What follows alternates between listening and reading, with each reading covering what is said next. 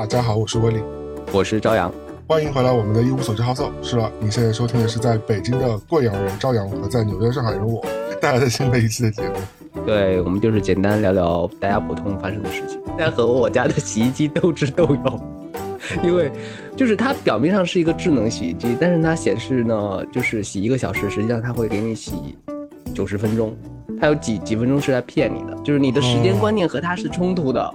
它它显示就是说哦还有十分钟完成，但是你盯着它盯了三十分钟，它还是没有洗完。是啊，因为我家楼下是刷卡的那种机器嘛，是整个大楼它有个洗衣房，但是那些机器是你就是要用预付费的那个卡，然后或者是 App 去投币啊，也不是叫投币啊，就等于说付费去使用那些机器嘛。那些机器如果号称它，比如说干衣机它要干五十分钟的话，它其实不 不会超过这个时间，只会更短。因为他希望你 是相反的，对对对，他希望你可能使用两次吧。哎，所以洗衣机感觉它是有人工智能的，就是它如果知道你是可以不花钱，它就慢慢给你洗；就是它如果知道是要扣你的钱、要谋你的利的话，它就呃随便糊糊弄一下，该有多短就多短。那不是洗衣机的智商，那是商家的智商，这是被调整过的。一个是洗衣机，一个是复印机。我这么多年来，我都是对他们好像没有办法。就是不知道怎么对付他们，复印机很难复印的。就是你知道我们的国内的身份证都是叫一体两面，就是你都要印到那一张的 A4 上面嘛。现在已经很智能的，扔扔进去，呃，一下就可以给你印出来了。但是，我就觉得很难。嗯，那就让行政和你的助理。对我一般都是这么处理的，就旁边就是经常复印的那些小姐姐们就帮我搞定，然后我就从来都不去管他们，就导致我在这方面从来没有进步。我不想走出这方面的舒适区。你有别的优势，你有别的优势，比如说你主持两档非常走在上升期的 播客，大家多多关注，多多留言。嗯，昨天还有朋友问我说：“呃，播客什么时候可以赚钱？”我说：“我没想过。”为是为什么还有这样的妄念？因为欧美其实播客还蛮容易赚钱，好像是。但是欧美它的那个大背景和土壤完全不一样。你想想，美国到处都是要开车，都两几个小时，那几十年来大家的那个生活习惯都被融进去了。然后你在中间植入啊、加广告啊，然后那个形式，可能他们很多播客的形式都已经迭代的很先进了。你在里面可以看到好多故事啊，或者听到很多见闻。对，另外我在想的一个问题是，因为你刚刚说是可能是内容上的一个问题嘛，或者是收听习惯上的一个问题，我觉得这的确是的。另外一方面就是，可能欧美对于预付这件事情是本身它是可以接受的。就像前两天我在跟李老师说，就是欧美有很多形式，包包就像最近 A 二四嘛，就是我喜欢的一个电影厂牌，他们推出了会员，是个预付制，其实也没有什么软事情，就是。你付了一个五十几块吧，好像一个年费，然后他会一年给你四本杂志，他们的可能是电影宣传册嘛，然后你买他们的官方的周边可以有早一点折扣啊，或者会提醒你说会有一些预售啊什么这些小特权什么之类的。但其实这个 membership 的这个钱，嗯，其实就是一个 等于说是交了一个人头费这种感觉。但其实欧美还是挺接受这种事情，包括有些潮牌，等于说你是这个。Club 里的这个人交了这个月费或者交了这个呃俱乐部的钱之后，你才能享受到你再去花钱买他们的货，就是大家其实是比较接受这种形式。那我就瞬移过来，我觉得为内容产品买单，然后接受这方面的东西，我觉得其实欧美相对来说也是比较能够接受的。但是你刚才说的那个付费那个，其实也有变化。现在九零后、零零后，因为他是手机使用各种音乐啊，或者是呃 VIP 付费，或者看视频。他们都习惯付费了，不像我们这种就是经常白嫖的，就是从下载 MP3 的年代过来的人都觉得为什么要给钱？然后我自己去下资源不好吗？然后这个观念是不一样的。现在真的年轻人他也是在买下载 APP 也好，玩游戏也好，听音乐也好，看视频也好，他们也是习惯开始付钱了。我同意你的，我觉得就是我们已经进步一大步，对吧？就是我觉得从我们以前互联网白嫖。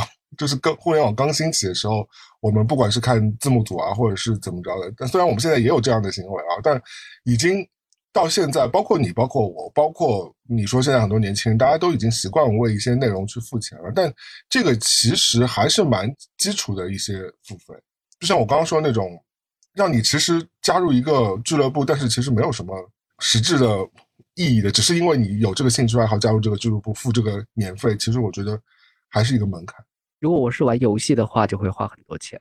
你想想，《原神》，大家很多人在里面都充了大几十万的人，那是另外一种事情啊。那是那是你记买记得，可能是我刚刚解释不够好，就是说，就好像现在有一个高档的富人俱乐部，好了，你要进入这个俱乐部，你得先付十万块钱的年费，你才能进去，才能在里边进行消费。这十万块钱其实就只是给你个入门资格。我觉得在这件事情上，现在我们其实没有那么接受，需要一个阶段的。但是就像你说的话，就是国际上可可能已经迭代到一定程度了，但是我们这边可能还是有些在萌芽，或者是生产成自己的一套系统。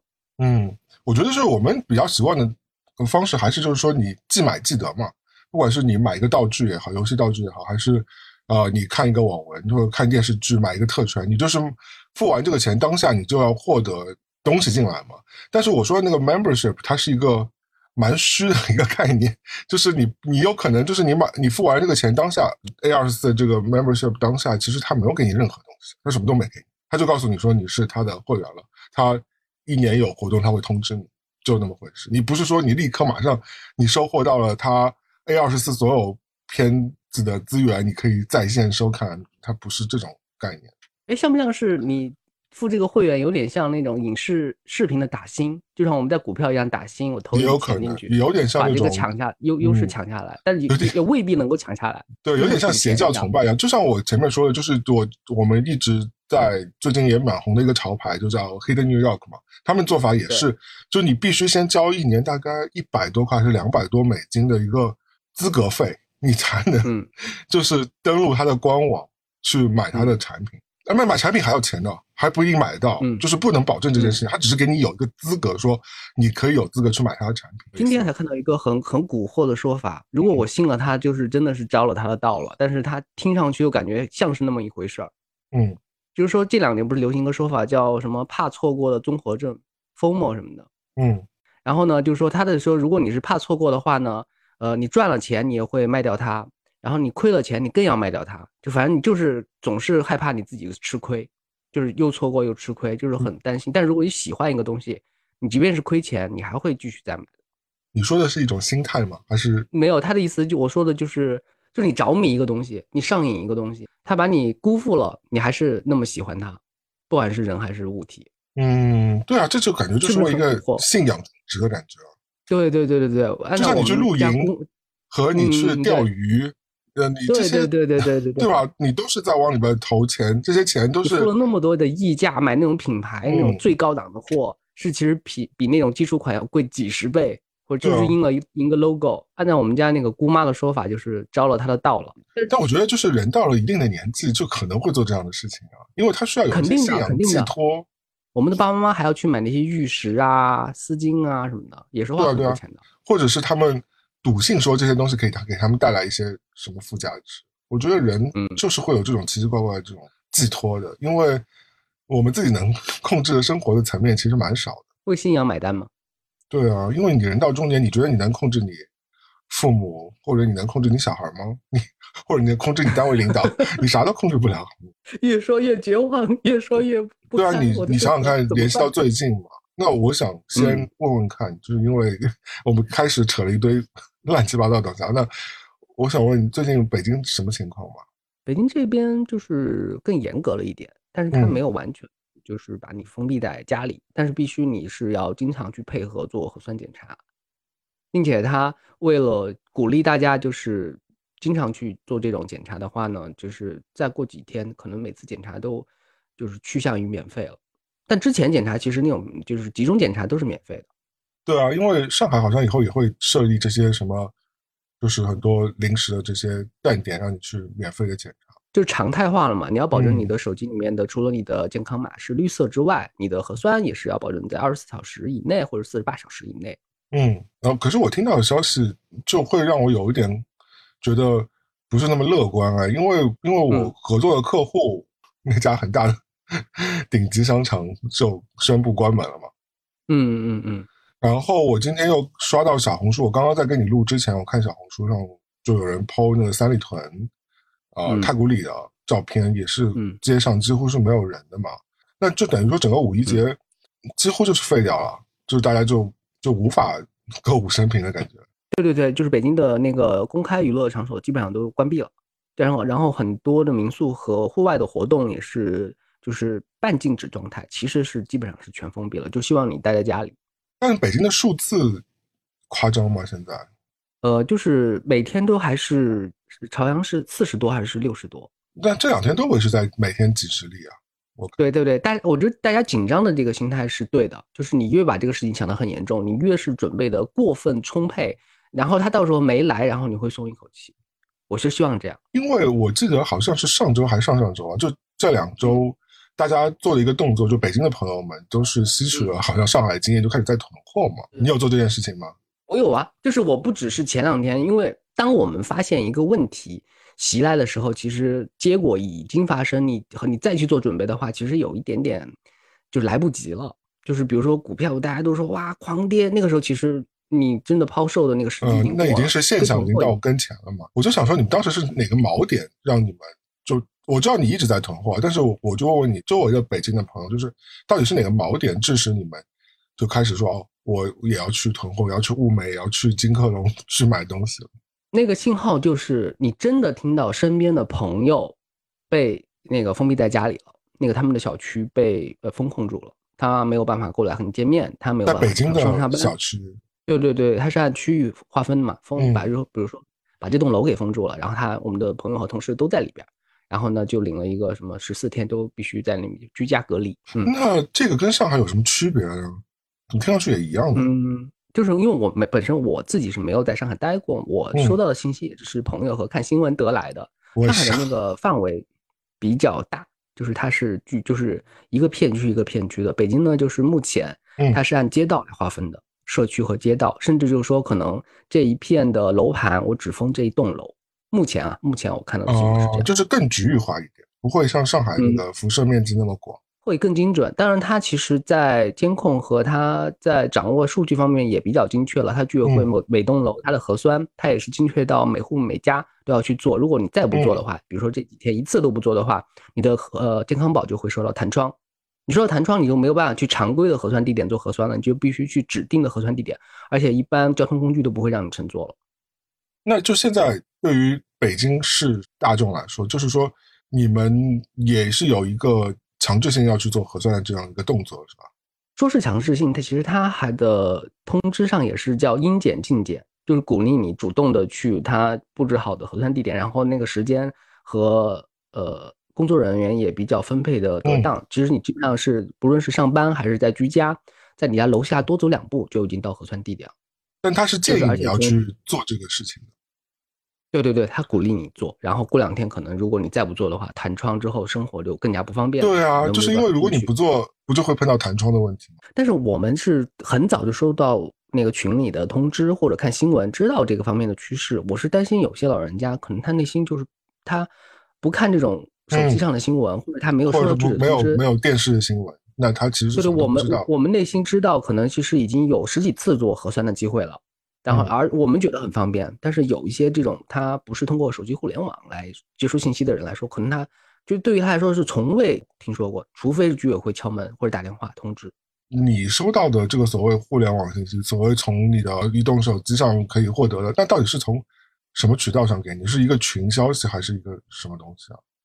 因为我比如说我们住的这个社区，经过好几轮，这已经是第三年了嘛。然后之前其实居委会这边联系也已经加了联系方式，加了那个对方工作人员的微信，他也把你拉进群。如果凡是有什么新的通知的话，你就在通知里面直接就看到，这个是最直接的，你和你的居委会之之间进行一个沟通。所以他会统一在那个里边通知你说啊，我们最近可能有这样一个行为，然后希望大家配合。对对对，公司也会在他的群里面或者他这个园区里面做一些通知和鼓励，呃，做核酸的行动。嗯，那你们公司现在等于说是居家办公吗？没有，就是正式的通知，就是说必须居家。但是呢，就是大家都还挺听话的，因为可能我们有些同事住在的那个地区是相对有些风险，可能还就不过来了。哦，那你最近有去走路上班吗？有啊，我然后再打开那个疫情的地图，然后避开那个就是风控区，然后不要走那边。怎么感觉像游戏探地图一样？嗯嗯嗯嗯，基本上就是有一点点这种担心和风险。但是，嗯，在户外戴好口罩，然后呢，不要和人群接触，不要去进入各种商场，其实问题还可以，还是可以出门的。目前看起来，但现在有说这个事情会延续到什么时候吗？因为每天你要看那个疫情发布会的直播，它每天的状况都不一样。就是今天其实很难说明明天的事情。嗯，明天他可能就是又更严格一点，或者他又更就稍微呃放松一点，都不太知道。就是今天知道明天具体要做什么，后天的话就得等明天的通知。感觉是一个很不确定的状况。那一直都不确定的，就是比如说从上海朋友那边，就是他们心中是更感觉就更不确定，对。对，更茫然一点，更希望这个东西可以更快改善一些。北京这边的紧张的情绪会多一些。昨天晚上，我妈终于忍不住跳出来让我帮他买东西了。他好像没有叮咚买菜这种东西，我其实也没用过，所以我昨天就下了。但是碰到的问题是，下完之后你要注册新用户嘛？那你的手机号码，虽然我有国内的号码，但他就一直不给你验证嘛，就导致你是无法注册。这样你遥控国内的朋友用国内朋友的手机号注册一个方便吗？对，后来我就用了这个嘛，后来就让李老师帮我去。他说不一定要用叮咚嘛，因为叮咚好像是还是要抢的。现在我看它上面很多东西也都是售罄的，然后盒马上好像是团购，就是你在特定的时间好像要团一下。嗯，它不是那美团呢？对，后来就用了美团。虽然美团价格是感觉有一点贵啊，但我觉得现在就也还好。我大概给你介绍一下现在物价是什么，好像嗯。买了两，就是它的两斤的牛腱子肉是两百四十块，算贵，贵的，挺贵，挺贵的，挺贵，两百四十块钱。因为原来原来我估计可能八十块就可能，或者是一百多应该就可以搞定。然后还有一个 set，就是一个牛肉的一些组，有些肋排啊什么，它混合在一起的，那个要四百多一个一个套餐。然后我就给我妈买了各两两份嘛，那加起来一千。四百多，一千五百块钱左右。那这些东西反正加起来七七八八，他应该可以吃个至少两三个礼拜吧。因为牛肉对吧？不管是卤了或者腌了，呃，他们慢慢吃。对，年纪大的人饭量也不大。后来我又他又说他又要鱼和虾，那我们因为新新鲜肯定买不到，就买看冰冻的，一盒的那也是两百左右吧。反正就七八，昨天给他买了四条黄花鱼，买了两盒虾，然后买了一些牛肉，加起来花了两千五百块钱吧。但好在就是它是可以，就就是我今天早上起来的时候，就是就你们现在周六晚上，他应该已经收到，所以我觉得那至少我觉得老人家心定了嘛，他有一些情绪稳定，对，就是有一些肉肉啊在冰箱里，我觉得至少可以顶过去两三个礼拜应该没问题。但是两千五百块钱我帮他付了嘛，他也自己也就没有那么肉疼了，因为我觉得他说他不愿意参加团购。我说哦，那是不是因为贵嘛？他说也不是，反正就可能七七八人，我也不知道。反正就是他第一次让我帮忙帮他抢东西。他之前不是好像感觉都可以买到。我觉得还是一个心理吧，就是我觉得上海的朋友，包括小虎，就加起来有四位嘛，就两两个播客有四个人是在上海的嘛。Allen，然后 Jessica 和李老师嘛，全部都在都是在上海。然后感觉，嗯，我从因为我一直有在跟他们。沟通嘛，反正感觉就是大家也不知道未来 是走向是什么，就是大家都挺迷茫。大家当然希望，就是说这段时间是自己一辈子当中经历的最大的一个不确定的时期，然后过去之后呢，就恢复到正常一些，这是一个最好的愿望了。但是未来就是到底怎么样，其实谁都不敢说打保票什么的，因为随时随地每天都有一些新的局面，而且这个局面是全世界都是这样的。就是你也很难说你自己能够控制住一些什么东西，每天都有新新的事情发生和新的状况要面对。就是我们不要说特别大的那个局势，其实我们也很难做出一个判断和议论。我们就说一个小的小的方向，就是小的改变，但是可能大家的讨论度反而也会很高。像前几天微博不是有了个新的功能吗？嗯，就是你在显示评论。下面会有一个灰色的字，如果你不仔细看的话，你还是就发现不了，就会显示我发布评论这个人，对，是来自具体来自哪个地方，IP 是在哪里？微博，我这个微博就是说我明明是我的给自己的人设是美国留学生，就是给大家介绍一些美国的生活什么的，对，然后显示我的 IP 地址是在大兴洛阳，对 之之类的。对这两个地方有歧视，我们不对这两个地方有歧视，我们只是说这两个地方距地理距离有点远。所以大家就会有一些冲击感，就是以前觉得，哎，不是一直觉得这个人是在某某地方的，但他真实的肉身是在另外一个地方。今天最大的一个讨论的方向就是专栏作家连岳，你知道吗？嗯，连岳啊，对他一直就是说发表一些看法和指导每个人的人生阶段，就说一些鸡鸡汤什么的。我今对对对，他的那个什么《我爱问连岳》这本书其实已经出到第七本了。他就是简单的回答大家的问题，他的回答也没有多高深，或者是就是多么看不懂，他就是简单，就像聊天一样，就是一段一段的。这种书出到第七本了，就证明他的拥趸和追随者还是挺多的。他还在红，是是是，就是他第一本《我二问问连月》是二零零七年出的嘛，然后他自己是七零年的生人，就突然因为他一直都主张大家就安心待在家，不要乱跑什么的。然后他的 IP 的地址显示这篇文章发自于他在日本哦，然后下面就有一个提问，就说，哎，你为什么会在显示你在日本这个地方呢？然后他下面他还回答了一下，他说旅游不可以吗？他回答了一下，但合理。对对对对对，合理。然后因为是公众号，这是公众号显示啊，就这个就证明一个趋势了嘛。就微博只是可能只是大家看到的前几步，后面的其他我们经常用的 APP 可能都会有这方面的动作了，都会显示你具体地理的地址是在什么地方。还有一个日本的，不能叫红人吧，我也是看截图，嗯，他就他说他。他本来是住在千叶县，他一直说自己在东京都，会不会被发现这个轨迹了？然后他后来发微博发现，就是说，如果你是在日本的话，就只会显示你在日本，不会显示到日本精度那么高，你不用不用担心的那么多。但我觉得他是自自我调侃，他把这个事情就简单说一下。但是如果是国内的话，会具体到省份或者是地地级市这样一个精确度。可是你有打听到小道消息是为什么要有这样一个规则呢？显示在热搜上面的。一个状况的说法就是说，避免网络水军和舆论暴力。看到一批那个流量艺人，他们的那个粉丝都奇奇怪怪都来自一个地方，你就知道他是水军了嘛。嗯。然后有一些呃明星，他人就是你看新闻报道或者是他抖音的直播什么的，是在横店拍戏或者是在某某地方。然后你看他微博发出的地方，哦，那是在北京某一个那个工作室什么的那个地方。那说明是他的助理发的，对对对，就工作人员处理的嘛。这个当然就不能说他在说谎，因为只是就微博呃有人代理处理，也不是什么不允许的事情。因为很多微博的上面的国际明星，嗯，比尔盖茨啊或者什么的，好像大家一看好像发出的大大量 IP 地址也都是在国内。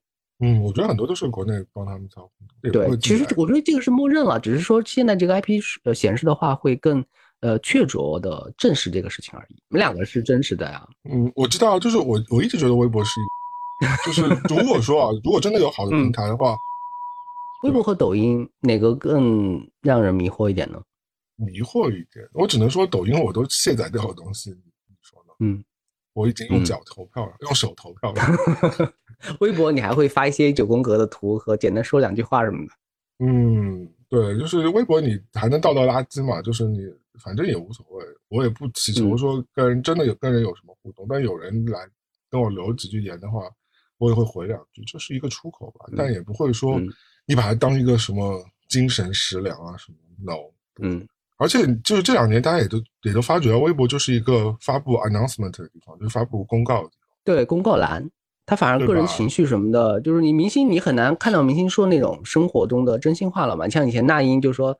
最讨厌他妈装逼的人，这种话也可以像，对，像写日记一样。现在微博已经没有这种功能，或者你这种功能，嗯，你现在这这种发私人牢骚，没有人 care。可能明星他发的微博的内容是一帮小策划在他们工作室里面，就是开几个碰头会，然后就决定，然后然后明星同意之后，然后发布出来，就经过整个就是商业的过滤之后，你看到的景象。对啊，然后你现在大家也都知道，所谓的热搜也都是可以买的，到底到底红的东西。是不是在红流行的东西是不是真的在流行？你都不知道，那可能你你都是被人家操控的，好吗？这种大型的社交属性的东西都是可能会被操控，对吧？真心话都流向私域领域了嘛？就是大家就可能在播客里面听到的情绪，可能还更真实一点。一无所知，好色。你们首富不也要操控社交媒体吗？这个我们这边有很多讨论，但是讨论者就是感觉都是一些。别有用心的人在说这在说这个新闻，就是好像喜欢我听听看。我我关注的是哪些人在转发这条消息，然后转发这条消息的人都都特别喜欢发什么 NFT 的，还有买币的呀，然后那个 Wave 三的，他们都都有元宇宙，然后都说这些话，就是他们好像是他们他们也像一批那个复制机器人 AI，就说的话好像都是一批一批。互联网时代的张婷和林瑞阳。是是，互联网的微商。嗯，哎，我真的就他们，你这样一讲啊，我真的觉得，呃，易容老师很像 林瑞阳和张婷，就是就是你现在啊，大家都看着哦，那个九十六套房，什么什么豪宅，然后狂买这个狂买那个，什么青浦区纳税第一什么的，过了几年之后就是一个巨大的骗局啊。嗯，那有可能是我小人之心啊，我小人之心啊，可能真的可能的，因为我对我对一龙老师一直是有个人成见的，那我也不知道为什么从哪来。但就是我前面还在想，在跟你录节目之前，我在想说那几个呃互联网大鳄，比如说像贝佐斯啊，或像呃库克啊，对吧？就是这几几家公司，对我来说，我真的只有对就一龙大哥的公司一点好感都没有，我都我一点产品他的产品我都不想。嗯，推特现在还没有被他买买进去，因为有很多那个手续问题嘛，他只是 announce 就是公布这件事情嘛。那最后能不能成交，现在不知道嘛。因为有很多手续的问题嘛。好，就算推特给他买了，对于我来说，推特我也不是主流用，我顶多偶尔就是查一下 有什么，对吧？有的看一下片子，对小视频，大家有没有更新什么之类。但我也我其实其实也不会依赖于推特，推特一直在我的苹果的，因为我主要主流的用的苹果的那些 app，如果我是会一直用的，我肯定会把它放在外面的嘛。只有你这种不常用的东西，你把它搜在那个。框在那些收藏夹里面，对吧？一个 app 的一个什么文文件档夹里边，它那个 Twitter 是在一个文件档夹的滑滑到后面好几页的一个一个位置。对我来说，它不是一个主流的。那你怎么看？马斯克他在大家的心目中，至少在我认识朋友心目中，他越来越像一个就是爽文的主角的感觉了。就是说，他说过很多那个就是很妄念的一些愿望，然后一个个都被他实现了。然后就是以前的那些大佬，都都被他踩在了脚下，就是那种特别威风凛凛的，就是大家看他都是看一个爽文的角色。包括他他的妈妈不是出了一本书吗？嗯，就是什么就就勇敢做自己啊，相信自己就会赢，自己就说这种话。然后在国内也很畅销，就看讲他如何孕育马斯克这样一个就伟大的儿子啊什么的。然后大家就就是把他当一个传奇在看。然后就另外一部分就可可能就像你这样就说哦，可能看他高楼起。或者看他将来怎么样，不知道。我其实不是要看他笑话，说实话，我觉得如果有一个人愿意出来改变世界，为了，其实我一直都不反对说探索宇宙啊，或者这些我其实都不反或者开发新能源什么这些人类未来远远景，我从来不反对的。但我觉得，呃，我我是个人强烈个人觉得，我觉得他这个人本身有一点问题的，他让我不能相信他说的话。他放出言论，或者是做出一些新呃新闻，然后呃。然后在一些节点上，我们从股市或者是金融上面来看，是有点操纵市场的嫌疑。有啊，反正我觉得他整个人，就像你说的这种荣耀荣耀天的人设，就很诡异。就像我最近其实也有看了，呃，Netflix 虽然 Netflix 快倒闭了，也没有快倒闭，就快感觉最近都是唱衰的声音。但他们不是最近推了 WeWork 的那那个所谓的从 WeWork WeWork 故事改编的一个电视剧嘛？对吧？哦，安妮海瑟薇的那个啊，对对对。然后我觉得那个其实也蛮有启发的。这就好好好几部这种商业剧都这样啊，最近都是啊，什么制造安娜、什么坏血啊，什么之类的，对吧？对对对。但是也有。你看到 WeWork 这个故事好了，就是当然了，它电视剧肯定是会虚构，但它真实的这个事情也就是在你面前，而且这家公司还存在嘛，对吧？所以呃，创始人夫妇这个故事就摆在你面前，他其实就是用那种就是。嗯，你说沽名钓誉也好，或者是夸夸其谈也好，或者是用各种传销洗脑的方式蛊惑员工和蛊惑投资人也好，当然他有他自己牛逼的地方，我承认的，他那可以拿到那么多钱，对吧？或可以想出，或者是可以想出这个点子，但其实他在这个事情的背后，你拨开现象，你看到就是一个。其实就是个骗子，就是一个可能他的能力根本无法胜任他所说的这一切事情。但是被真被他拱成了一些事情，一些商业案例。就是其实前段那个 Netflix 不是出了另外一部剧集叫《制造安娜》嘛？嗯，对啊，我也那个也是一个骗局。他这个骗局就是说，他只是最后没有骗成。如果那个银行批准了他的那个商业那个书，然后真的把这个俱乐部建成了之后，可能他就反而真的做成一桩事儿了。你别看他之前是吹牛还是在沽名钓誉也好，他真的就是。就是牵，就是搭桥牵线，做了一桩事儿。对的，他这个时候又是成功，又又又包装成成功人士了。我觉得是这样的，就是如果你的心态，就是今天是个投资人，或者是你本来就是那种，因为投资有很多事情就是投机取巧和找机会嘛，机会主义嘛，对吧？不然对就有很对所以如果你本身本着这个心态，那投资就是有风险，有好有坏。你可能投安娜，或者投坏雪，或者投呃 WeWork，你可能就是它这个局最后成了，那你嗯投了，你赚钱了，那这个风险你就没有吃到嘛。那也有可能大量的人是就投了，最后就吃到了这个亏嘛。所以我觉得作为一个呃，如果作为资本家的角度来说，我觉得这个是他们的这些商业行为的逻辑。但作为一个他们要为概率而那个认输，对啊，买单就像你买股票一样，你不可能每只都中的呀，对吧？那你买股票本身也是有投机的这个成分在里面的，因为你很多事情是讲不清楚，是玄学来的嘛，对吧？虽然很多人说我每天去分析，但分析还不如你把那个股票扔在那里。我们和富豪的差别就是富豪输得起，他投一百个，他对他的生活没有任何影响。但我们投一个就感觉我们孤注一掷，输就是彻底的输，但是这个概率就输的可能性就非常大，所以输家的普通人就真的跌入人生的谷底的是一堆一堆的。富豪他可能就是没了一百万，他耸耸肩就就是好像就吃掉一顿午餐而已。小股民或者韭菜来说的话，那他的这些忽悠其实是非常 toxic 的，就是非常有毒的对一些对对是对于这些人。那对于我觉得相对来说，你作为一个旁观者来看的话，你其实蛮容易看到这些人说的事情当中的破绽的，多多少少我觉得。嗯嗯嗯，就是，所以我为什么觉得你也经历过好多这种商业的周期，虽然不是那么牛逼，或者是那么大的案子，但是骗骗法其实你能听得出来，你能听得出来里面的语法，就是诶，好像嗯十年前也有人好像举着这样一个商业的案例在你面前晃来晃去，只是他就一败涂地，而现在可能时机到了。哎，我不知道，就是我觉得马斯克老师，嗯，反正就让我觉得有点没没那么踏实。那我他他他是个也跟我没什么关系，说实话，就是我现在在讲这通话对我来说，呃，第一我也不想负任何责任，第二就是对我来说也没什么义务没投资他任何东西。我们当段子说吧，就就前天不是也有个段子嘛，就是说大家这么觉得比特币是一个大骗局，有一天迟早会垮掉。然后呢，就是所有人都往你面前，但是比特币这么多十年以以来十几年已经涨了这么多倍了。嗯然后呢，呃，中国 A 股大家觉得是价值投资或者什么的，就在里面冲，就相信自己的判断。然后十几年又从三千点又跌回三千点以内。嗯嗯，到底哪个是真是假呢？就在我们现在锁定这个时间范围以内，我们可以做出一些判断。但我们再把这个时间维度拉大呢，你有你的标准又会变化了。所以就真的时间是检验一切的标准嘛。另外一件事情就是汇率啊，你想想看，我去美国的时候好像是一比六点七，好像。嗯然后现在呃哦不是不是，我到美我刚去美国的时候是一比七点二到一比七点三，对。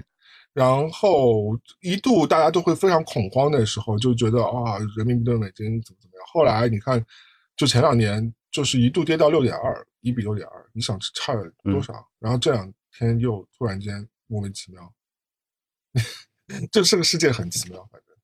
我们站在具体的点上做判断，其实是很难精准的，很难有一个就是所谓正确的方向。哦，我知道为什么这事情那么好笑，就是因为我妈每次受到这些波动的时候，她会说：“哎，儿子，那个涨了涨，呃，去囤美金，囤美金；跌了跌了，去囤人民币，囤人民币。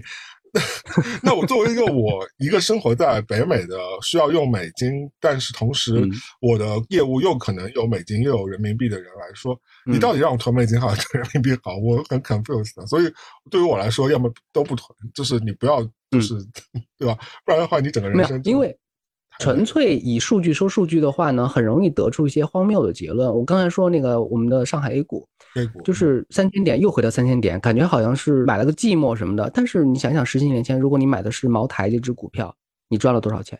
嗯我们具体到个个股，具体到你自己个人的操作，你的判断，你手上一直有茅台，你十年前可能两百块钱或者几百块钱就把茅台买了，现在茅台多少钱？嗯，或者是我说一个不恰当的例子好了，或者就是你不管是它三千点到三千点，或三千点到两千点好了，都无所谓。那、嗯你想想看，在这许多年、这十几年当中，其实你你别说你赚多少钱，你想想看你赔多少钱好了，那就是有一个价值进出的呀。那对于整个市场来说，它就是有个变动。嗯嗯，所以就是如果有人单纯拿具体的数据来给你得出一个观点的话，他可能就是一个骗子，因为他没有把全局摊开在你面前，他只是就为了促成他这个观点，他拿两个数据摆在你面前，然后你看这样，然后你会你就失去了很多机会，你跟我你就会得到很多机会，然后你就收票。那你 A 股里还有钱吗？那还有一点点吧，有养老金吗？都是那个红包钱是吧？对 对对，都是红包钱，就是对全没了我就耸耸肩而已。对，我当然也不是一个很好的示范了，我只是不不了解而已。我觉得这个真的，你认真去做，你就输了。说实话，我真是这样。就对大大多数人来说啊，但对于一些比较专业的金融人士来说，那这是你们吃饭的家伙。他们也是吃亏上当很多次的，好多那种股票大佬什么的，就是前面几十年都在赚钱，最后一亏就全部亏进去了。但很多那我我总是本着善意，我会觉得他们肯定比我们要专业很多，对吧？因为我们就是几个 菜逼在那随便乱买的，好吧？就像我炒美股。就是乱炒的呀，那所以现在亏到中概股只剩下 原来的百分之二十到百分之二十五，那我就是我自己活该啊。但问题是我也不会觉得这个事情对我人生会有，我就会当一个很好笑的事情分享一下。那你会因为这个事情每天哭吗？也没必要吧，因为你也没有会叫唤两句吧。就是你不你你不叫唤两句，好像感觉不符合这个社会的情绪。就是你会 顺应大家的那个气氛，然后对啊。但你想想看，从一八年、一九年炒股到现在的人，你说没有赔点钱吗？你那现在买买奈飞 也在赔钱啊，那对吧？你买特斯拉最近也不是也狂跌吗？那你根本就涨不好的呀。你你你如何如何来把控这个？但是其实说起来，我们两个算业余中的业余了。但是当然，最近我听到一些就是真的精准的一些案例，就还挺挺耸动的。他们就是有一个带大厂返贫的现象。然后我们节目这边一无所知之金融，金融零距离，就是他他们的意思就是说，可能就是那个，比如说像小米、像阿里那个工号前几十位的一些人，他们分到的期权和股票其实都已经很可观了嘛。是，但是有些人就是拿了这个钱出来之后，呃，每两三年他们的其实身价就跌回原位了。他们就跟那个就是拿了。呃，彩票然后拿几千万、几亿的人是一样的，就是有个周期，每隔三年到四年，他们的那个整个身价又恢复到他之前拿这么多钱的位置，就是投资失败你说这是因为股市的波动？不只是股市，是他自己的个人的那个私募投资什么的，全全部算算起来，就真的能够手里面就是很坚固的拿定这笔资产，然后十年，然后慢慢的越来越有钱的人，其实是很少很少的人。我们就说，其实不管是我们穷人和有钱人，最终大家都是玩了个寂寞，就是凭运气赚了钱，最后凭实力输掉，就是这句话。你看，生命多无常，谁知道呢？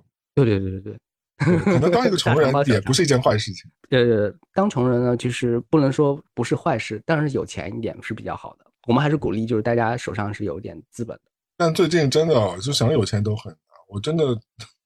我最近欲哭无泪，因为从上海开始的一系列波动，导致我就不断在掉 case，而且这种是，哎，怎么说你也不能怪客户，也不是客户的问题，对吧？因为现在这个大的局势的问题，导致你很多已经到，我几乎是已经有三个 case 都是在到签合同的这个阶段，然后就是因为这个物理的就流掉不可逆的这个事情，就对啊，就黄掉。而且因为国内客户大多数像我们这个行业，大多数情况是不会给你。预付的嘛，那没有什么预付的机制的，就是，所以其实你前面相当于都是有好几个月时间都白干，那你怪谁呢？也没什么好怪。然后你就就是郁闷肯定会郁闷啊，但我也只能自己对吧？每个行业都是低谷，我就不说我们那个就是传媒行业的一些呃比较惨不忍睹的数据了。说哀鸿，我就说就是对吧？就是每个行业。都有一把辛酸泪，虽然我就不说这个具体的工作上面的这个事情了。我今年上半年其实呃有一段时间是处于一个心理的低潮的，嗯，我的低潮是就是和身体有关系，嗯。就是呃我一直觉得自己的身体好像出了一个大的状况，但是这个状况呢就嗯一直是怀疑阶段，就没有去检查，嗯，然后呢我就有点疑神疑鬼的感觉，对对对，今年终终于就是下定决心，然后就是预约，然后去检查。然后经历了一番那个内心天人交战，然后最近才慢慢走出来。人到一定年纪都会疑神疑鬼，觉得说自己啊，对对对对对，是不是肝硬化？就是 是不是一然后我我们一直在我我们一直在劝大家说不要去百度自己的那个病情，会得到一些很惊悚的答案，然后吓自己。然后我自己其实就悄悄的也在百度，然后忍不住的告诉我这个是一个，这个是一个嗯，像是一个欲望，一个就好像说。就好像大家就说你不要咬手指，但是你有时候你就无法控制，对吧？或者是你让你说不要挖鼻孔，你这个很多事情都是一个一种一种感觉是本能天然自就会去做的事情。就像你去搜百度啊，只能说你知道明明是错的，明明知道是错的，还要搜一下。那你方便分享一下，就是你当时觉得到底有什么部件出问题？现在是检查完了是吧？呃，现在是告一个阶段了，就是嗯我先做一个预警啊。接下来我们谈到的内容是可能是和人的肠胃是有关系的，会涉及到人体的一些敏感的器官，所以就是大家觉得就是不想听，或者是觉得正在吃饭的时候呢，就可以嗯稍微回避一下，可能是嗯等到合适的时间你再打开这个播客来听。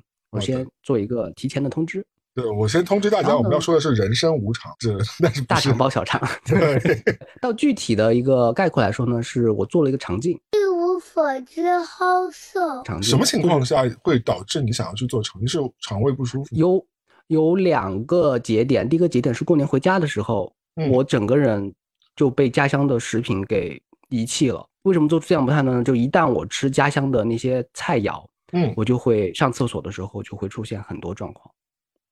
就是当时你提过这个问题，我们当时不是分析，好像是因为你酒不吃，因为你贵阳人嘛，对吧？就回去之后，嗯相对来说，肯定跟大城市比起来，你的食物会更加油腻，因为你平时本人吃饭还蛮注重的嘛，对吧？基本上是避免荤腥，除了你偶尔吃吃红烧肉之外，基本上我觉得你食物还是蛮素的，就是蛮健康的那种食材。所以跑回贵阳之后，你一下子吃了酸辣油的东西之后，嗯，那我们当时就觉得你可能只是肠胃应激性对不适应啊。心理安慰上的说法肯定就是水土不服，然后这个事情就是调整一下，会去自己去药房。你回到老家，你水土不服啊，也有可能。对，就很讽刺吧？就是是就是以自以为就是吃药或者调理一下，呃，然后再用百度一下民间偏方什么的，当然当然嗯这些都不提倡啊。然后就以为这事儿就过去了，但是有段时间这个病症是反反复复的，嗯，以至于就是我开始留意到一些相关的新闻，是就吃了不消化，然后第一是腹泻，然后第二是呢会有便血，痔疮也会有便血。对，但是我我一直来是有点内痔的，嗯，对，然后就是呃判断就是可能是内痔有些上火，所以就会便血，然后是这样一个初初级的一个判断。嗯其实这个就是一个潜在的预告。嗯，后面发生的事情呢，就是有一些名人就会传出他们可能身患一些相关的疾病，比如说坂本龙一，哦，你是说他是肠对对对，他？是大肠癌，大肠癌？对对对对，嗯大肠癌。然后呢，我又我又我又去翻阅相关的一些新闻，好多明星，，你把自己，你这种事情你也要跟名人名人挂钩，你要不要？对对对对，对不起，我先给大家说对不起，我因为有看到这种跟名人同款疾病是吧？你这个也 我太不要，我不，要，我拒绝，我不要出名。如果出名是这个下场的话，那就算了。哦，这个人因为这个病，然后我告诉你，嗯，你我好多决策都是很荒谬的。我是因为看了《心花》那个陆放黄渤演的嗯，一个喜剧电影，其实很嗯，跟对对对，徐峥嘛，就没有那么好嘛。它只是一个简单的喜剧片，但是是片头呢，它传递出一个信息，就是讲黄渤他离婚之后中年危机，然后呢，他去做了一个手术，把包皮给割了。嗯，然后我说，哎，好像我也到这个阶段了，我也去可以去做这个手术，所以我也去做了这个手术。所以，我有好多那个就是就是冲动点和决策的那个动机是很荒谬的。啊，等一下，你真的做了是吧？我做了，我一八年就做了，就是因为哦看完这部电影，然后受到启发，就说好像我也可以来一下，然后就做了。啊，这个事情可能这是在座会朝阳个人立场，跟本节目立场无 关，大家不用不用被他忽悠。但是因为因为我在这个节目里面给大家呈现的就是已经足够好笑和荒谬了嘛，我就不嗯妨就是更坦坦白的更彻底一点。我好多决策动机都是都是很不可思议和让人 想报警的。对，然后这个事情可以以后再说。我们先说大肠包小肠的这个事情。是，然后就看到一个新闻嗯，对，然后就发觉就是说，再加上很多成年人他去做体检的时候，其实是拒绝指检的。就是你去一个小屋子，看到一个猥琐的老头，好像掏出一根手指，然后戴上手套，你说对不起，我不做指检，我就不检查下面了。很多人都拒绝的，很多男士在做外科的时候都本人也是跳过这一步拒绝的。对就不舒服嘛，因为那个一老头，对，一般的老老头都很奇怪，为什么不是大妈？哦，大妈我更拒绝。对，换谁大妈，我是不是可以，就是非常从容的 闭着眼就忍过去。了。对，我觉得这个是和大家遇到的事情让人不舒服有关，确实都是正你一下很不舒服。，我想问你一下嗯，指检难道不是是针对前列腺这个器官的吗？跟直肠呃，指检是一般男性成年外科都会做的，都会做的。它就是呃，据说啊，指检其实凭有经验的外科医生来说，就可以提前的感知到百分之六七十是否有那个息肉和肠变、呃癌变的可能性，他会做出判断的。他能摸出有痔疮对？呃这也也摸得出来。那我自己能摸出来吗？嗯，也摸得出来。这样，但是你不不会经常自己捅自己啊，就是 手指捅自己嘛。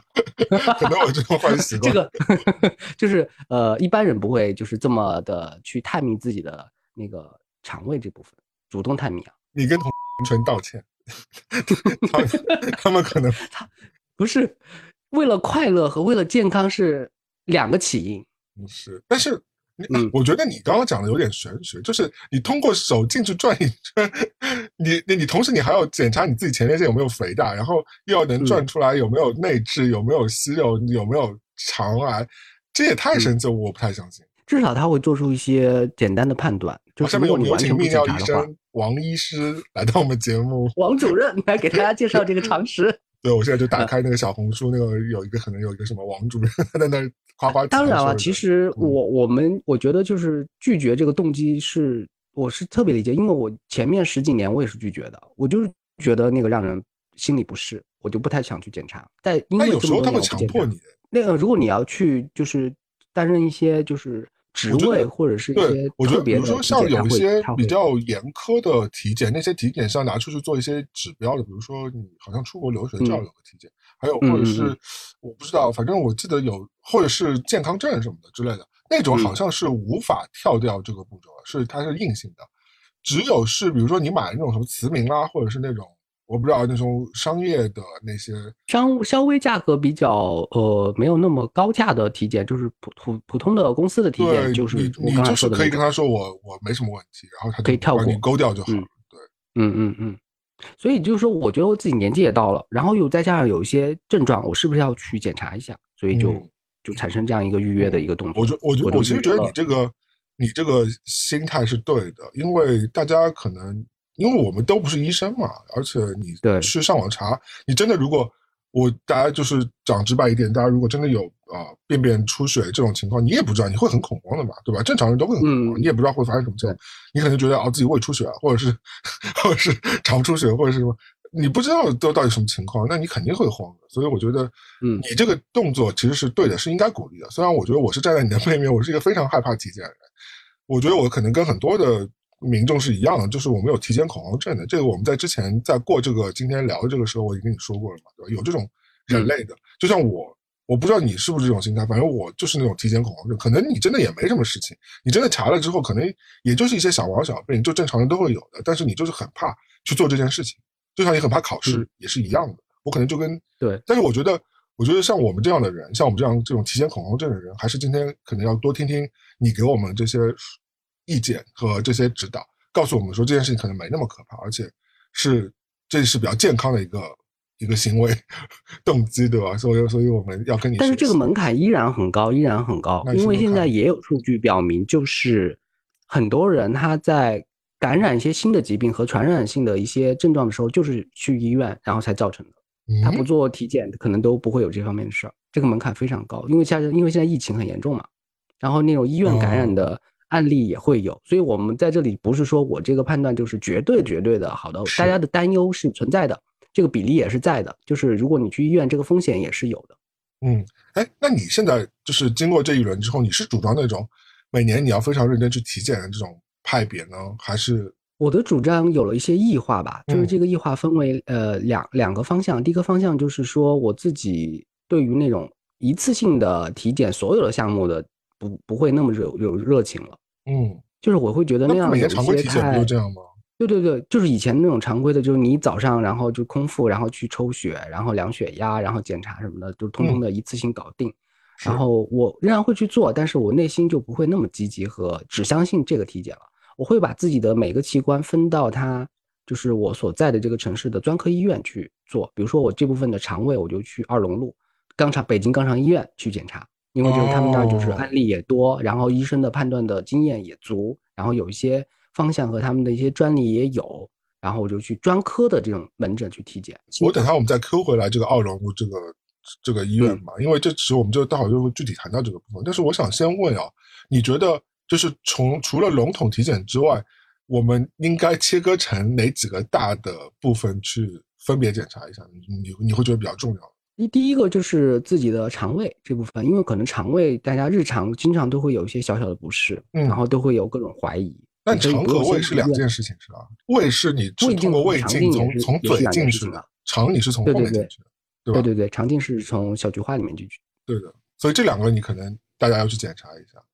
然后肠胃，然后鼻咽喉科，因为有些人他的咽慢性咽炎也有也有一些那个迹象。嗯，然后甲状腺。对不对？甲状腺可能是一些高发的概率比较多一点。我我不是专家，我先声明，我不是说说听过经过这次体检之后，我再我就变成这部分的专家。我只能说我这次体检遇到了一些细节和自己的感慨。就是你刚才问的那个问题，可能就是太像是问专家的感觉。嗯，那我们跳每个人的具体的情况也不一样，大家就不要理他。那女生可能大家去检查一下，呃，子宫和那个乳房，我觉得都挺。因为我我身边我们这个年纪的。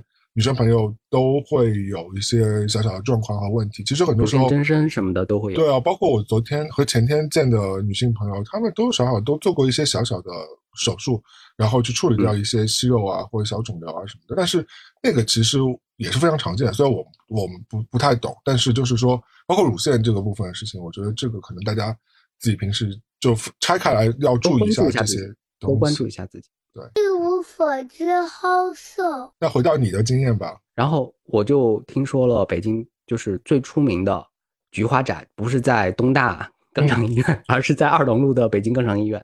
然后，所以我就挂了那边的号。其实距离不近，但是我就特地打车过去，就是开始检查了。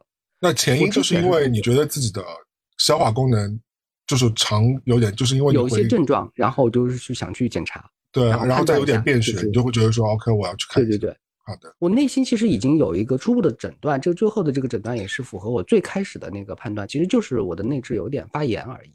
哦，啊，你已经把 ending 说完了，那 过程我们要听吗？我不想把这个事情做得很沉重嘛，因为就是好像就是说，因为我现在每次跟大家说我去医院拿一些体检报告，大家就脸色一沉，就说啊，发生什么事情了？你要告诉我一个什么消息吗？我说没有没有，就是一个检查的一个动作，然后以后每每隔几年可能都会去做。嗯，就大家不要太担心。那好，那前因和结果我们都知道了，大家为为你鼓掌，其实是没什么事情。那对对对对对，过程体检最大意义就是说这笔钱白花了，这笔钱我觉得绝对没有白花。你知道这个结果，其实对你来说是最大安心了，松了一口气，松了一口气。对，但整个过程有什么好玩的？绝对不好玩，它有很多的门槛和困惑。嗯，就是因为现在是疫情嘛，所以你到医院门口，你就首先首先要扫一个码，然后证明你就是没有去过一些高风险和中风险的地区。然后再去门诊，再再开始挂号。我刚开始挂的号，我就太莽撞了，我就直接要求自己做一个内窥镜的检查，然后想想检查完我就可以走了，这事儿就没事儿，以为当天就能解决这个事情，谁知道这个事情前前后后大概是用了两个月。我我认为一个早一个上午就能解决的事情，谁知其实它整个周期现在拖到了两个月，我才知道这个结果。但正常是不需要的，只是因为现在特殊时期是吗？特殊时期。然后我最早，因为我之前是做过肠镜的，嗯。肠镜它是分为呃打麻药，就是呃醉麻，就是不是那种全麻，不是那种全身全麻是很很高很高端的那种，也要很慎重的去处理的，那叫全麻。然后可能醉麻就是基本上就是麻醉让你沉睡的过去那个状态，然后开始检查。我选择的是不打麻药。嗯嗯，刚开始我清醒的做肠镜，我之前就做过啊，我有。我一四年的时候做过一次，我有做肠镜的。那你的简要话就告诉我说，肠镜就等于说是有一个摄像头从你的菊花进到体内去，对，在肠就观察一下你的肠壁有什么状况和问题。对，大概是这样。对，基本上就就是你说的这个状况。嗯，而且每家医院的那个风格都不一样。我上一次做的那个那个姿势是你要撅着，然后它放进去。嗯。就是你基本上是半跪状态，然后跪在那个手术台上，然后呢是撅着，然后呢从耻辱进去。然后二龙路这边的派别就是你是半躺，然后侧躺，侧入。这好像没那么屈辱。嗯，然后 就觉得很丢人，感觉就像对吧？呃，去之前我内心可能还有很多屈辱的那种想象和很难迈过的那个门槛，但是你一进到那个场。就是菊花展的那个场域里面啊，是你整个人的心态和你做事情的判断都不一样了。因为中间遇见检查的医生、门诊的医生，都是有概率遇男男女女都是不一定的。啊，你的这个耻感就被消解了。而且全部都是来就是参加菊花展的，大家就是一个抱着就是就是嗯来解决问题的心态过来。对对对对，不是就是说就是说就是我有多特别呀，我多多不好意思，没有时间和没有这个气氛让你多想这些事情，就是来解决。嗯，最好玩的就是说我第一次做了一个就是一叫乙肠镜的检查，那个就是一个呃快闪照，嗯，相当于就是快闪照，听上去还有点吸引力。对，不是，我是做了两次肠镜嘛，第一次就是我说的肠镜的那个是快闪照，就是基本上是放进去，然后啪啪啪拍四五张照片，然后然后就可以出结果，是可以看报告，当天不是当天，半个小时之内你你就可以知道你自己是什么状况了。然后给我做门诊的那个医生就看一下。当时他就做判断了，就说，呃，是这这这个内置的问题，然后有一点上火，我给你开点药就可以了。然后是他们那个医院自己研研发的药。我先说一下效果啊，这个药果然非常好，然后用完之后就基本上没有任何的状况了，就解决药膏吗？呃，它是一个栓剂，塞进去就可以了。嗯，就像一个小胶囊这种，就是和马应龙的那个一样，但但是那个这个栓剂是他们的医院自己研发的，就是好像在外面的药店你是买不到的，是要他自己去给你开这个药才可以。所以把这个药怼到你的后庭，然后含住就好了，是吗？它是个小子弹，然后塞进去，然后呢试多试几天，然后问题就基本上解决了。那它塞进去之后，它就会自己融化掉，是吗？对对对对对，然后基本上是小很小粒，所以没有任何的异物感和不适。你很专业，好的，所以所以就是其实他有办法解决内痔问题，内痔不是一个很可怕的东西，不需要你不是一定要动手术的，对吧？啊，就是我们这个年纪，如果私底下敞开来说的话，哈，基本上是呃十男有十一个男的都有，就是这个概率是很高的。是的，就是大家愿意愿意和你说真心话的话，就是内痔就对于他们来说都是一个很就像个小青春痘一样，就是比外痔什么的问题都要小一些。所以他，我们我们今天既然这个话题说开啊，就没有很很羞耻的一面了，就是基本上就是很呃每个细节我们基基本上都会说到。我我坦诚，如果我我非常认真吃巧克力和。吃 炸鸡的话就会有一点状况，但如果我是非常认真在吃一些就是清淡饮就正常饮食的话，其实就还对，就自己通过饮食来调节。当时所以那个医生门诊的医生就问我了一个问题，让我一时之间不知道该怎么回答他。他就问了一句说：“你来干什么？” 呃，聊天。问题就好像我是一个间谍被发现了，就是我是或者或者我是带着一个别有用心的目的来的，就是因为他他每天他看完你的状况之后问的，还是没看之前？看完所有的状况和拍，就说明他他就觉得你不严重，是不是？他就他就认为没事儿，对他觉得你在挤占你 医疗资源。他每天要看五十多朵，就是状况各异的菊花。对啊，人家可能我对他 来说是是打扰他正常的时间，就是人家都可能已经是怒放的状态了，你只是一点点小小的，对吧？对对，他的意思就是你应该赶紧告辞，不要在此地久留，赶紧给我撤。然后我就很抱歉，就说那我还可以做一个深入的肠镜检查吗？因为我就说来都来了，我就干脆就是做一个最彻底的检查。是。到底，然后他说，如果做这个检查的话，你要做的提前的工作会非常多，你要做血常规，你要做艾滋病和梅毒的那个检测啊，对，你还是因为有那个具体的仪器进到你体内，他们也要对对对对对对，它是一个进入式的检查，嗯，所以你的各种检查都有，所以接下来的步骤就会非常复杂。如果你只是简单看一个门诊或者是开个药的话，呃，一个上午就能解决问题，而且不耽误你上班。嗯，所以后来，所以其实还是选择了蜀道难的。那条难于上金殿，因为就是第一关迈过去之后，认为没事，其实是松一口气。但是我就觉得，既然来到这么最大的菊花展了，为什么不买一个最大的套餐呢？是，所以我就选择了做一个就是更详尽的肠镜检查。这个肠镜检查就要预约了，预约更多的呃血常规或者是呃核酸也要检查，要保证你是阴性，他才可以给你做第二天检查。所以隔了一周，呃，隔了两周，这个预约的。嗯，如果是全麻，呃，不是全麻，如果是麻醉的话，要预约到六月份，就是我当时可能是三月份，要三个月之后可能才会做一个有麻醉的这样一个检查。我这个有点太久了。天呐，你真的背着我们偷偷的做了那么大的事情，在这里我们都不知道。对对对。哦，所以这是第一次的医生问你为什么来，就是你当时做了一个快闪的一个拍照片。对对对。然后，然后就后来你又决定说，老子不行，老子要做一个牛逼的全套。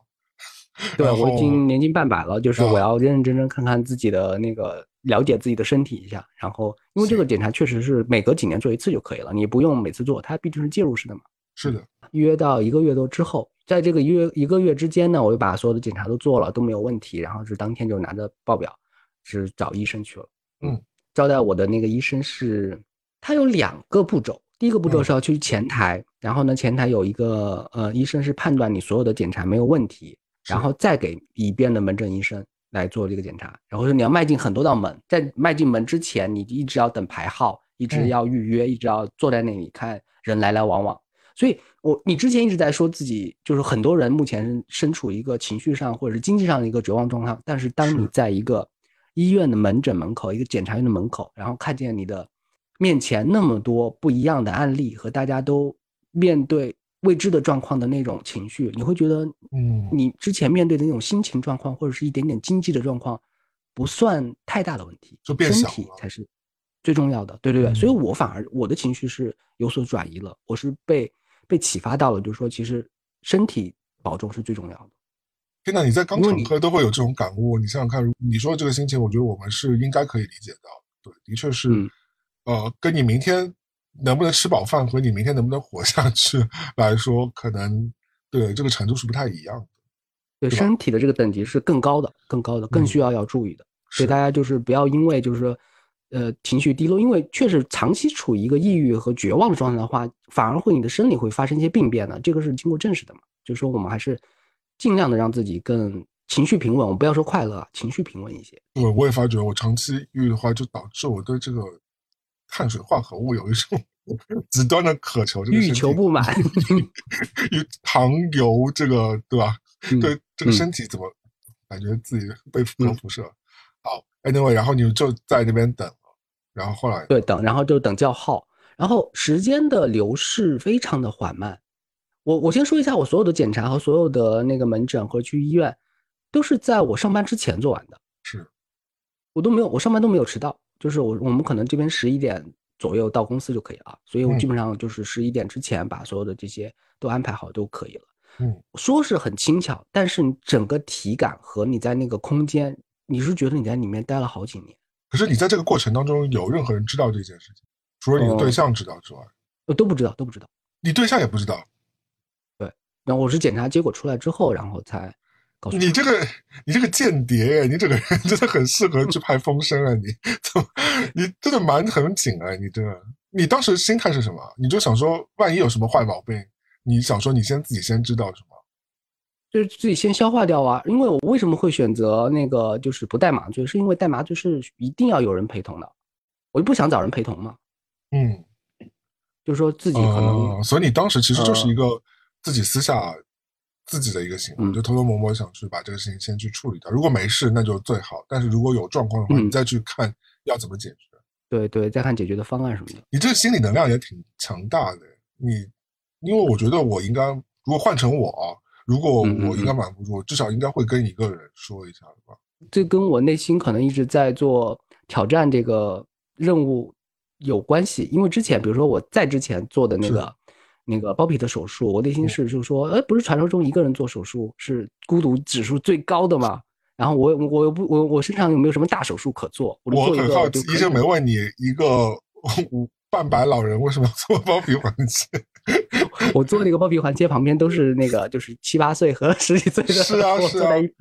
我记得我小时候最好笑的是，我是大概六岁还是五岁被我妈带到儿童医院去，我妈就、嗯嗯，因为我当时什么都不知道，然后你咋会你六岁怎么会知道？但我妈问我说你要不要做？我说做什么？我说不要，我只要听到要做我就不要。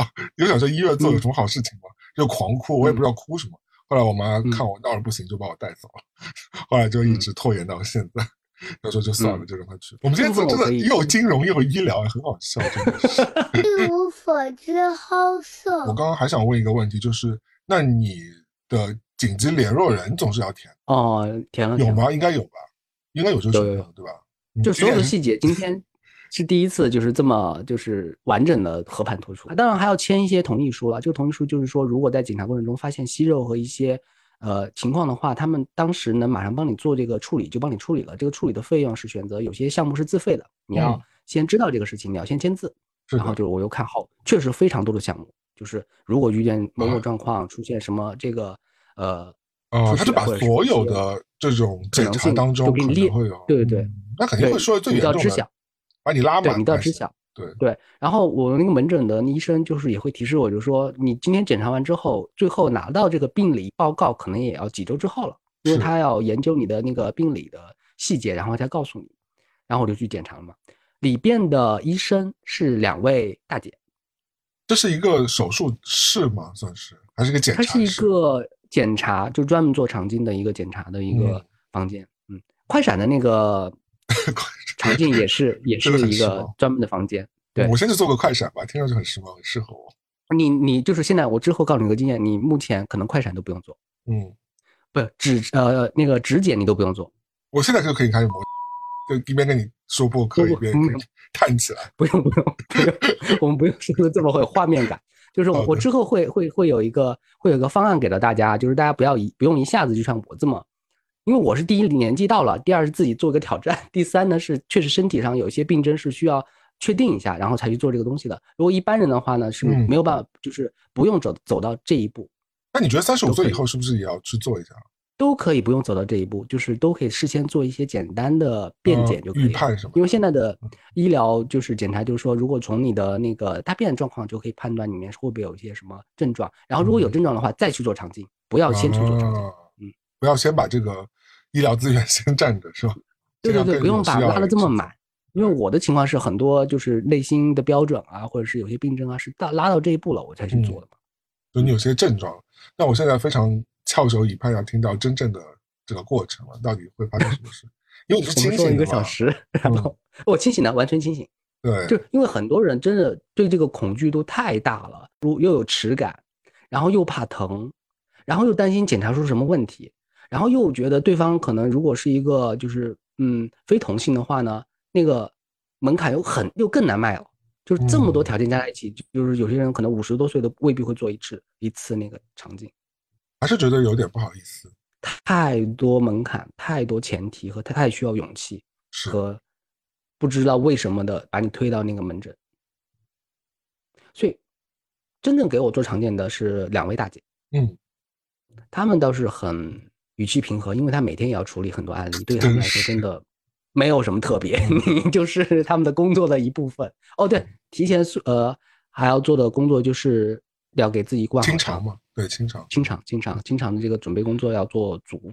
我呃，我个人建议大家做一点点物理的清清肠，然后配合一点药物的清肠，因为医生给我开的那个药是好几大盒，要求我在两个小时之内吃下去，然后呢，在每次在上完厕所，直到排出的都是水之后，清水之后，然后就才算那个清肠完毕。这是药，就是喝药的那种方式。但这个对我来说，其实其实挺不太舒服的，并且检查完之后可能。两三天好像都有一些不适，所以我个人建议是一点点药物的清肠，配合一些物理的，就是你冲冲水冲进去，然后把它排干净，会更好一点。嗯，对，具体方法大家就是那个同志论坛自己去搜一下就可以。不，不用专门论坛了，就是一些就是医医疗的一些知识都会有。或者我觉得开塞露，开塞露没有用，开塞露是对便秘的，对这个是没有用。开塞露它是可能听到的那个部分是你肠前面的那一节。因为这个东西还是要清的，它需要你由内而外十二指肠什么全部都清空，是吧？没，倒是没有那么那么详尽了。他的意思就是说，就是尽量越干净越好嘛，因为他要尽量检查你每一个内内壁的一些细节，要看得更清楚一点。是的，嗯，所以就是说我他提示是不要吃晚餐，前一天不要吃晚餐，嗯，然后呢，然后再做这个清肠动作。我是前两天我就开始只吃非固化的食物了。就是酸奶，我就只喝酸奶，我就喝了两天酸奶，然后也不会瘦掉好多斤。对，瘦对我来说不是什么大的问题，因为你本来就挺瘦的。对，对，所以就到时候就迈，终于终于啊，终于我们说了这么多，迈进了那个 检查门诊的房间，然后上了那个床，然后开始检查，然后开始放进去。我已经提前做好，就是那个东西有多粗啊？很细。就是失大失所望，好细，算了，没。我觉得我的语气有一点不太不太严肃啊，就是说，嗯，我我是抱着就是说可能会很疼，嗯，可能会做很多润滑的工作才行，可能前面是要咬，就像电视剧里面一样，要咬着毛巾，然后才能才能把这个东西扛下去，非常耻辱的，对，真非受一点酷刑这种感觉，对，嗯，没有，就是就蛮顺滑唯一有点让你。对对对，不是 自己压抑怎么会那么顺滑？对对对，对 我我不是在鼓吹这个东西，它里面它没有任何快乐，没有任何快乐可言。首先你要面对两位大姐，这个耻感什么的都已经完全抛弃了啊。然后呢，就是退下你的裤裤头，然后呢，就是呃露出你的要检查的那个洞口，然后就放进去，很快就放进去了。嗯，放进去，它的不就是怼进去吗？我想请问，它都不是怼进去，我就是很自然，就像。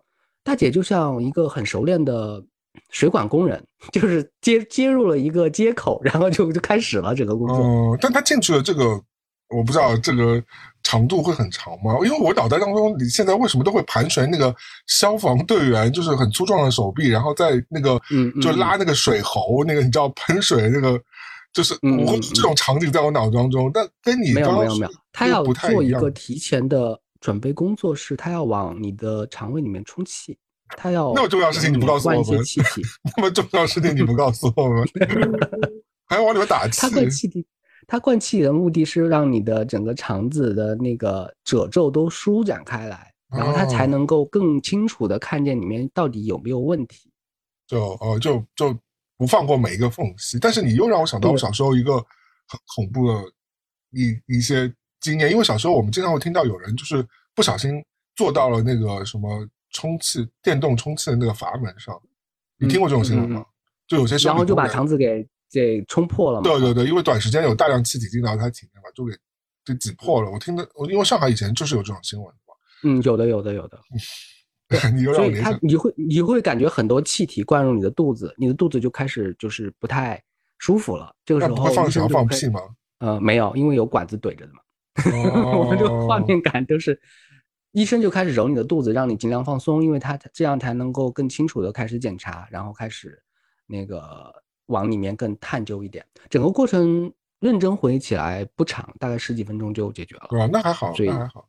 那反正他就先，他是先让你躺上去侧躺，然后完了之后给你先打气，打完气之后再把小管子怼进去，就是那个探头，对吧？就是这个，对，当时我没有想象中那么恐怖。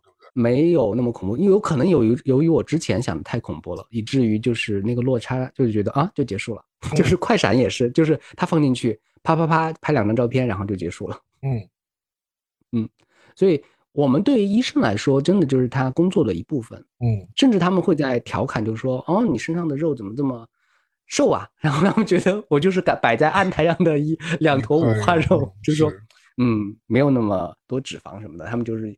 面部表情特特别的冷静，然后那不是一个夸赞吗？对你来说，你不应该有点窃喜？对于他来说，好像有点过于瘦，他的 营养不良的那种感觉。嗯，就是他的那个可能每天要检查很多很多相关的项目嘛，所以他会做出一些这种，这对于他来说很轻松的点评。过程当中，他做了一些什么事情？就进去之后，他其实是一般如果发现有一些息肉和病理状况的话，他就会开始采样，和或者开始做一些切除的一些处理。但是我真的都没有，对对对，我都没有。那你可以看到那个屏幕吗？嗯，我这一版是没有的，我有很多版。我这一版，因为我之前也做过肠镜，我之前做的那个肠镜是，它会把你整个肠镜的过程从放进去到最后出来的影像给你刻成一张 DVD，对，然后 DVD 它会送给送给你一张小碟，不是当时就可以刻录，然后送给，因为那个时候是一几年嘛，可能还留还想着你家可能有光驱。然后就你可以回家自己欣赏自己的肠镜过程。天啊！今天聚会大家欣赏的是我的肠镜啊，整个过程有十五分钟，很荒谬，很荒谬。我这我这个检查，我这版的检查就只有照片，然后医生说大体上是没有什么太大问题，也没有病理的诊断，所以基本上就 OK 了，甚至不用去回头再看门诊，门诊医生诊断都不用了。那也不会像那种 B 超一样，那个医生指着那个哎。哎，女生哦，男生哦，就给你看一下这个，不会有这种情况。呃，他他会如果看到有状况，他会说的。我的状况没有，所以也很快。因为我听说是，真的是听说，大家真的不要往心里去啊。这个听说大家真的都当段子听好了。就是有些人，因为大家在宣布或者是在交流自己病情的时候，有些莫名其妙的好胜心，就是好像谁得的病的状况更多一点是有什么了不起一样。有些人就说他有些朋友啊，他说他做肠镜切了二十多块息肉。我说你的肠子都没有这么长吗？二十多个息肉，你整个息肉就有点太夸张了一点。所以就是说，大家保持着冷静的方式和需要处理的前提去做肠镜就可以了，不用把这个事情想得过于严重。但是你遇见的尴尬，遇见的耻感和你以为可能会遇见非同性的检查的人员，这些都会有概率的。嗯，所以你现在讲的是那个摄像头，那个探头，它其实有多功能的，是吧？它除了可以拍，我我们真的是两个白痴啊！我是以白 痴这个心态来问这个问题，就是它除了可以拍之外，它还可以 做一些什么激光，可以做一些。小的切除都是通过这个东西来操作的，对对，它都可以做门诊的上的一些诊疗处理。哇哦，一无所知，好色。我们刚刚讲的是整个过程啊，就是其实大家听下来，呃，你给大家描述其实蛮详细的，所以我整个听下来不会像大家原先可能有的负担那么重，就是听上来其实有的担心的话，担心的细节肯定都有的。就是说我说到的，就是说你比如说你认为很羞耻。或者是认为有点点疼，或者是有一些对方并不是你认为的妥当的那个医生的状况都会有，嗯。但是这个我觉得每个科室都会有这样问题嘛，对吧？就是你说妇产科也会有不少男生啊，那这个我觉得因为好多人一提到这个事情，就是说他会选择肯定第一想都不想就会做麻醉的那个方式了，嗯，会就不会选择一般的了，因为就是一般的会受不了，但一般我我选择做一般的，就是我扛过来了。对，我觉得其实这个倒不是，呃，我相信就是大家一咬牙都是能够往下走这个事情。一旦你自己推到这个位置上，我觉得都不会成为太大的问题。只是说，我现在有一个新的问题，就在于说，那整个过程当中，就完成整坨事情，我们要花费就是大概是一个什么？快闪的检查四百多，嗯，如果是整个。那我之前说的那个肠镜的那个检查，再加上之前的血常规的那些乱七八糟的，是一千五百多，那就是整个加起来就将近两千块钱左右，就是除了对全部误工费啊、路费这些都你自己就承担以外，消化了嘛？嗯，但是这个呃医保是涵盖有些涵盖在里面的，如果有这个项目的话，你都可以报销的嘛。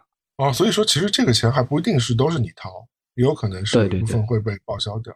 那整整个。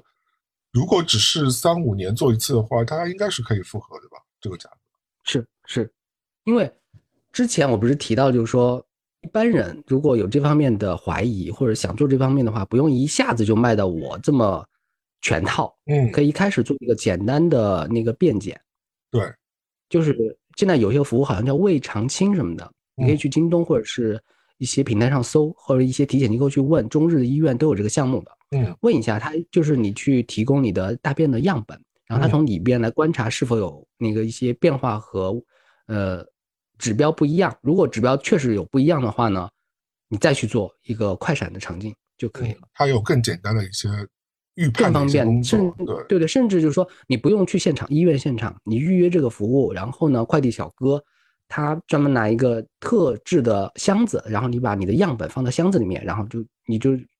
在家里面把这个事情做了就行了。天哪，这也太先进了，太方便。对对对，今天美国肯定也有。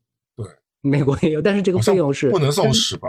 就是因为感觉大家还是会要去，就是到诊所。你购买这个服务，这个服务其实已经和快递公司有一个默契的。快递公司他知道他要送的是医疗样本，他不是说你瞒着他送这个东西。这个东西我们很严肃来讨论啊，你不是说你要恶作剧什么的，你是他是知道你是做体检方面的嘛？嗯，所以他只要购买这个服务，嗯，那大家还不现在就行动，赶紧拿 拿起电话订购吧。就是这个，这个是需要一点勇气和那个消费意识的。他因为这个简单，我说的那个快递的这个样本的检查服务是两千上下，自费。其实那其实比起你去医院折腾，因为大多数人可能很多人是没有时间的嘛，对吧？或者是对对对对对，那这可能也会方便很多。因为好多人就是为了上门做核酸，他不想去那个集体做核酸，上门核酸一千八他都愿意做，这个为什么不做一下呢？对，是的，而且你看你现在弄完之后，你整个人就是放下了很大的包袱和心结，马上吃去吃了两顿麻辣火锅，是是不是？对，有点报复心态，这给你心情上的一个宽解是，确定感是是 OK 的，更重要的，我觉得这反而是。这样你接下来好几年你都会 活得舒坦一点，至少，对吧？对对对，嗯，就是内心得到一个肯定的答案，这个是特别让人安心的。嗯，而且整个过程听上去好像也没有那么光怪陆离和猎奇，就是没有大家想象中光怪陆离。是因为这样的，你一旦迈进那个菊花展的大门啊，就是里面人的那个状态和心情和和你聊天的那个语境，都会把你带入一个和常人不一样的状况。就比如说我在那个国度，这一切事情都是稀疏平常，就肠胃对对，而且大家甚至会开玩笑，甚至会会很很很轻松的攀谈起来，就每个人拿着自己的体检报表，因为那个时候已经打印出来了嘛，就每个人自己的那个菊花的照片，然后说，哎，为什么我的诊我的诊断报道和你的诊断报道一模一样，都没有改过？他会不会用的都是一张照片？就是有些人会提出这种很荒谬的结论，因为他就。就那你是主动找人攀谈，还是别人来？都是别人的，都是别的。比如说我，我是不会这么社交牛逼的。对啊，我觉得也不像你会做的事情。对，都是别人涌上来，然后再询问。第一就是说做的都做这个东西疼不疼？然后呢，呃，你你的那个检查结果和我的那个医疗的判断，医生给的那个指标一不一样？大大家交流开始交流病情了。但到目前来说，就是每因为每个人状况都不一样，虽然语气轻松，但是确实每个人状况都不一样。但是通过这种聊天。你的心情其实是会没有那么紧张，对，因为你就知道同团人有很多，所以大家如果有这种心理的话，就可能会疏解很多。对，嗯，而且听下来可能也是因为他受的这个罪好像都没有你去做医美受的罪多，感觉。哦，对对对对对对对对，那个还是自费的。对啊，哎，你最近真的上半年跟整个医疗体系 做了很多的这个互动，哎，是是是，所以就是。多了解一些，也和可以和大家多交流一些，知道一些，因为你知道了一些简单操作之后，你再迈进这个检查路口那个勇气就不会那么是需要那么大，也不会瞎搜百度了。我说这个是最重要的。以后二龙路不会成为你经常打卡的地方吧？不会不会，二龙路 这个就是这两年的那个这两年的一个检查就告一个段落了。下一个检查可能比如说我就针对其他的我身体的一个专科的一个检查来处理一下。那内置的特效药到底叫什么名字？等一下，我把那个留下盒子，我看一下。哦，还专门给大家去查一下。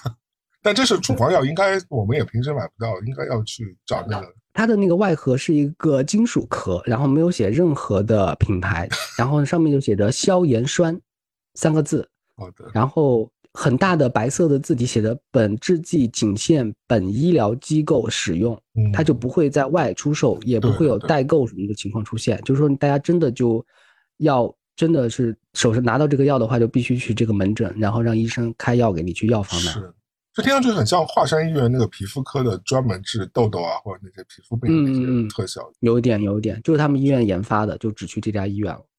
好的，所以我觉得听上来就是。如果真的有这样状况的人，那大家程度可可程度可能不一样，但是其实没有想象中要那么担心，就是有有好几步可以走，有好几步可以走，就因为我整个流程跑下来之后，你不用一下子走到我这么全套，就是你第一步就买一个那个上门套餐，然后看一下有没有什么异样就可以了。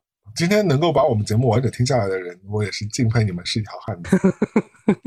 今天的尺度算不算是这么多期最大的一期了？哦，我们本来以为今天又要 EMO 说疫情的事情了，结果变成一个还蛮有趣的分享，稍微医疗普及了一下，当然也是我自己的具体情况，每个人要根据我们的提示就是不要瞎搜索 引擎上面，不要随便相信搜索引擎上面给出你的那个医疗判断。嗯，如果有一些怀疑身上有什么症状又不太想去门诊的话呢，可以下载一个 APP 叫好大夫。啊，这好大夫它有一些就是预判的一些事情。没有，它是有一些视频门诊，就是比如说你这个本市本那个本地的一些医院，你可以预约这个医生。首先是在一个通过视频的方式语言交流，然后做出一些初判，然后再预约你上门再去诊疗。那如果你说你你有痔疮，难道你是在视频当中给他展示这个吗？不用不用，那个如果是有这个症状的话，就是肯定是要求你去医院做那个指检，就第一步就指检嘛。哦，他视频就是说他先跟你先。跟具体的症状先聊一下，等于说是对面对面交流病情。对对，因为很多这种大家不去医院就可以解决很多部分的交流，就是或者是一些看门诊之前的准备。因为如果你准备充分的话，医生会很快给你做出一个预判和诊疗。对，而且医生现在医疗资源也那么紧缺嘛，在现在特殊不要随便去医院。对，大家还是要珍惜我们这些嗯勤勤恳恳的医护人员，身体健康最重要了。是的，那我们今天大概就聊这个部分，因为我觉得。我其实想说，我们下次就可以好好再回到电影的部分，因为我们也经常会聊电影。因为最近我很久没有分享电影了。呃，我要先预告一下，我其实已经购买了《奇异博士二》和《侏罗纪世界三》的电影票。然后我就会在最近在第一时间去看一下这两部电影。我在等六月份那个《妈的多重宇宙》上流媒体，然后再看。五月份，五月份就上了，下个月就下了，下个月就上。对，上上完之后我们可以聊一聊，就是现在好像已经改名字了，叫做它有个更官方的名字，叫做哎，我默认就叫杨紫琼那部电影吧。